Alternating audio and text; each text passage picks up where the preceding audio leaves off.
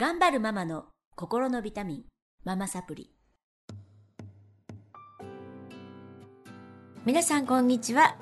ママサプリの時間です。この番組は上海から世界へ聞くだけでママが元気になるママサプリをお届けしてまいります、えー今日も、えー思春期ママたちの対談をお届けしてまいります、えーご週に続きありがとうございます。お疲れのところね。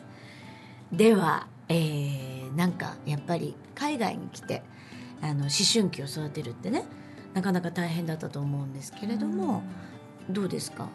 お悩みとかありますか？直美さん。私は中2で来たんです、中2はいの春に来たんですけど、それまではあのもう、えー、と子供と私のちょっといい距離感ができてたんですね。私も働いていたし息子もあのサッカーに夢中でお互いそうあのあんまりこう顔を合わせるというか、まあ、あの会ったことを話すっていうのであのこう分かり合ってたっていう感じだったんですけど上海に来てからもうグッて距離が近くなって。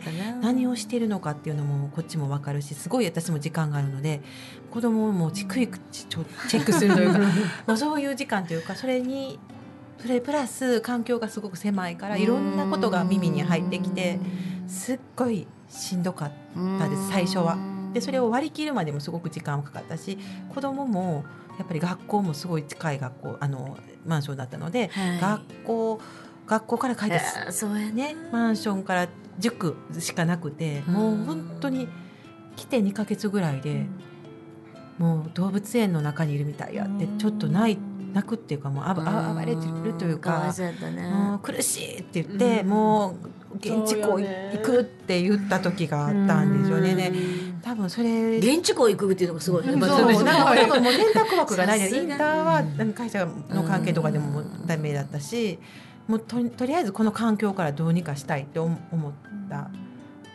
みたいでそういう発言をしたんですけどそれ聞いた時にもう私もどうしようと思って、もう帰るにそんな2ヶ月で帰るわけにいかないし でもそうな学校ももう嫌いやみたいな感じになっておもん。ないね。そうだねって。それはそうですよね、うん。もう多分スポーツも部活もないし、発散できるとこがないからそうだ。ね。で唯一やっぱりね、勉強はできたら評価されるけど、うん。それ以外で自分を評価できるとこなかなか難しい評価というか、うん。発散できるとこがないっていうので。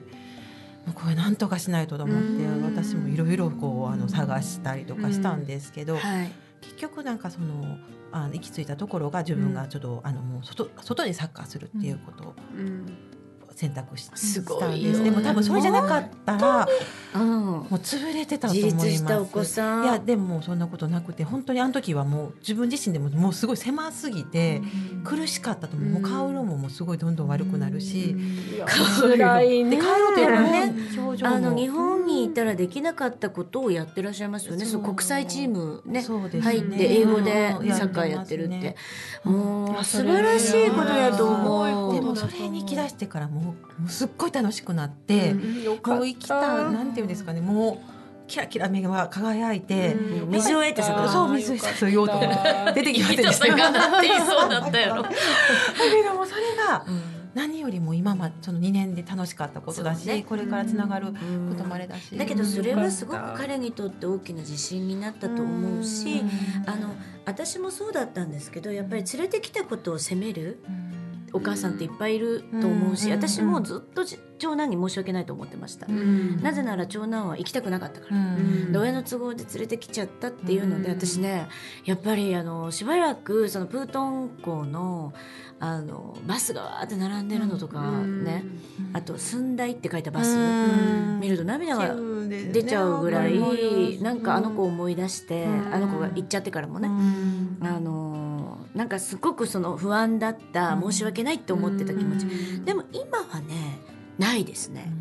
あのなぜかというとやっぱり良かったって本人が言ってて、あの泣く泣く連れてこられたけどすっごくつまんない。なんかコンビニとかもなんか臭いし、臭いっていうのは、うんあのなんかこう中国の,、うん。あの香辛料の匂いがしてる、うん。でファミリーマートとかローソンで書いてあるけどそうじゃない、うん。っていう日本をちょっとしやっぱりしばらく引きずっってて、で遊びに行くところもない、でこのままじゃあでも自分は自分の人生なのに楽しめないっていうのはつまんないじゃんって思ったみたいなんですよね。で、えーギターをやろうっていうことにしなって、あのマラオ氏っていう。忘れもし いないからね。ギター教えてくれるしな引っ張ってきてマラオ氏っていうちょっとあのハゲ散らかった。マラオ氏がいたんですけどすごいいい人だったのよ。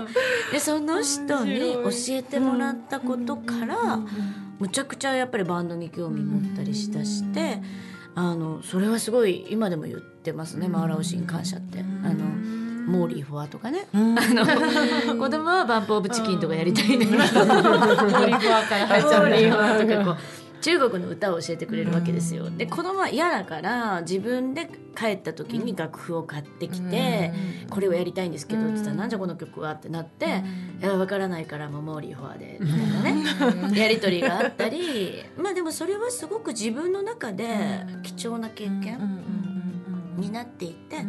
やっぱりあの時苦労したことを、うんうんうん。あの自分の人生だっていう主軸で考えれるようになったことんは大きかったっていう。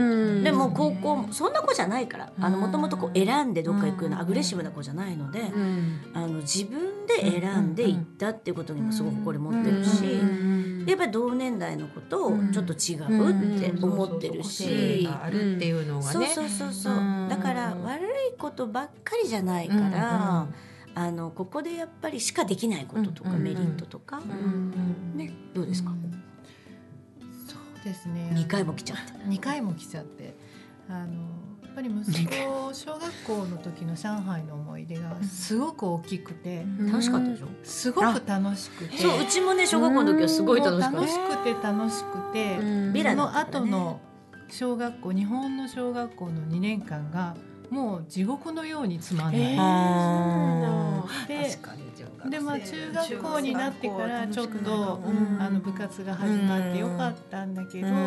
やっぱりそのなんうちの子すごくこう自己主張激しいので、あの空気読まなきゃいけないっていうのに疲れてた時に上海に来たんです。でちょうどよかった？ちょうどよかった、うん。それであのやっぱり上海に戻れるっていう感覚の方が強いのが一つと、あと周りの方からもともと上海に住んでた方からこの中学生っていう複雑な時代を上海で過ごせるのはものすごく羨ましい、みんな言うね。そうね。選択肢は多い、だけど、うんうん。日本の中学生って本当に危険がいっぱ大変いなんですよ。本当に危険がいっぱい。どこでも行けるんだよ。あーそうやね。どこでも行ける隣町でもどこでも。ね確かにもうあの小学校高学年でもう子供同士で映画行っちゃいますから。そう。いうのにこうキャッチアップするのも大変だったんですけど、まあ、情報は見放題。いいものも悪いものも多分悪いものの方が多い、そしてやっぱりこういじめの問題とか、こうランク付けする、もうそういうのがやっぱりあの複雑で、うん。もう親でさえ想像できないような中学校の生活が広がってる中で、まあちょっと純粋培養的は過ぎますけど、うん。危険のない上海に行けるのは本当に羨ましいってみんなに言われて、私自身もなんてラッキーと思って連れてきた。そうだったんだはい。なのでまた近く解るのが。いやいや。まあでも高校から帰るっていうのも私はある意味やっぱりね。みんなちょっとちょっと周りが大人になってるからあれかうんな。自立して中学校が一番やっぱりね難しいんですよ。中学校一3年間好奇心もあるからちょっと言い悪自いがね我が目覚めてるけどちゃんと自分で処理できる能力がないっていう。ねまだ大人になりきってないけど子供ではないっていうその基本こうフラストレーションがあるうん。思春期のイライラ感がある中でみんなこううまく折り合いをつけていかなきゃいけない。基本苛立ってる感じじゃないですか。うまく自我がね発散できなくてね。でもちろんその部活がないからうん。体を動かせないうん。発散できない。で友達ももう受験に入ってるからあのそんな遊べないけどいいのって言ったらいいよって言って来たんです。でまああの女本人も日本に帰りたくなったんですけど多分その1年半いたことで上海の過剰な期待と日本への日本の生活の折り合いをつける区別をつけた時期だと。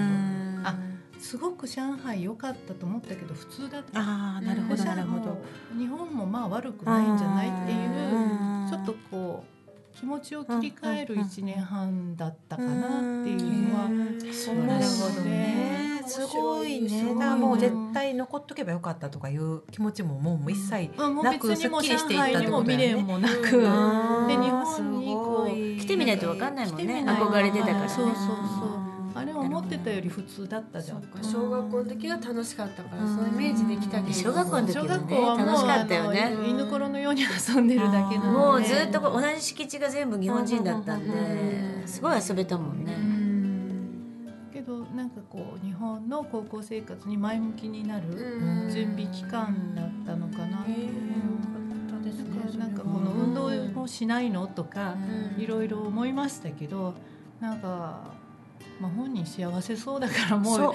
ういいかなと。なので、うん。まああの駐在員のねあのママたちって本当に考えることがいっぱいあって、あの子供をなんか私たちの犠牲にしてしまったんじゃないかとかね、うん。私みたいに思ってる方ってたくさんいらっしゃると思うんですけど、そうではなくてさまざまないい経験ができる、まあ、中国の方と触れ合うグローバルな感覚を身につけることができる、まあ、いろんなあの多様性、であのクラスの中にもこう中国のことのハーフがいたり、ね、日本もね各地から来てる。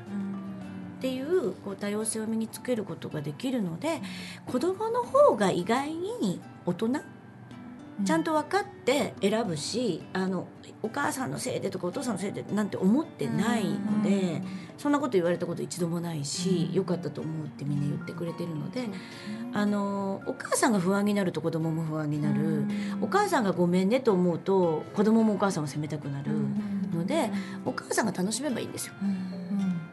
それが一番かな。お母さんが中国を楽しんでることが一番かな。中国好きと思ってたら多分子供もあなんかいいとこあんのかなって思っちゃうと思いますし、なんかなんだろう海外まあ上海で日本とあんまり変わらない生活してますけど、やっぱりに俺日本人なんだっていう自我が芽生えるっていうのはすごくもう日本にいては絶対できないことだと思うので。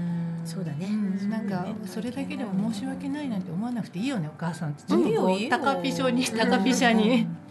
いい経験です。いい経験ねどうですか、よしこさん？うん、まあすごい面白いなと思いました。うねえ。そんな風にこうなんか調整できるうん。調整できたって私はなんかこうマイナスな面しか見てなかったけど、なんかマイナスの要素が大きくて不安になってたけど、あでもそうじゃないんだな。っていいこともたくさんありますよ。うん。でも絶対外に出ないと。うん。わかんないことです。そうそう。うん。だからなあのうちに入ってる人と一緒にいるとうん。それしか見えないけど、うん。別に自分あの自分は自分でいいんだってうん。もう思って、うん。もう外に目を向けていけば、うん。なんか人と比べやすくなってしまうとかもうそう世間あの、うん。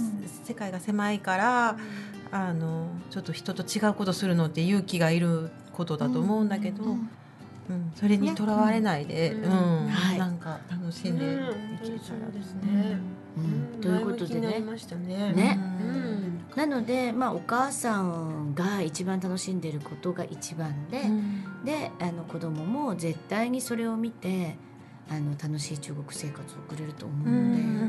ね、今日あのご祝儀お便り皆さんに本当にお付き合いいただきましたけどあの生の声っていうかねみんながあの多分日々感じてる、うん。あの日々モヤモヤしてる、うん。悩んでることだったと思うのであの本当にありがとうございました。皆さんのお役に立てたらと思います。またあのお呼びしますので来ていただいたら。よろしく、直美ちゃんは帰っちゃうんだけどね、あの日本で楽しい生活をはいまた送っていただきたいと思います。はいそれでは、えー思春期ママたちの対談をこれでおしまいにしたいと思います。また次週もあのゲストをお呼びしてお届けしてまいりますのでよろしくお願いします。それではこの辺で終わりにしたいと思います。さようなら。ありがとうございました。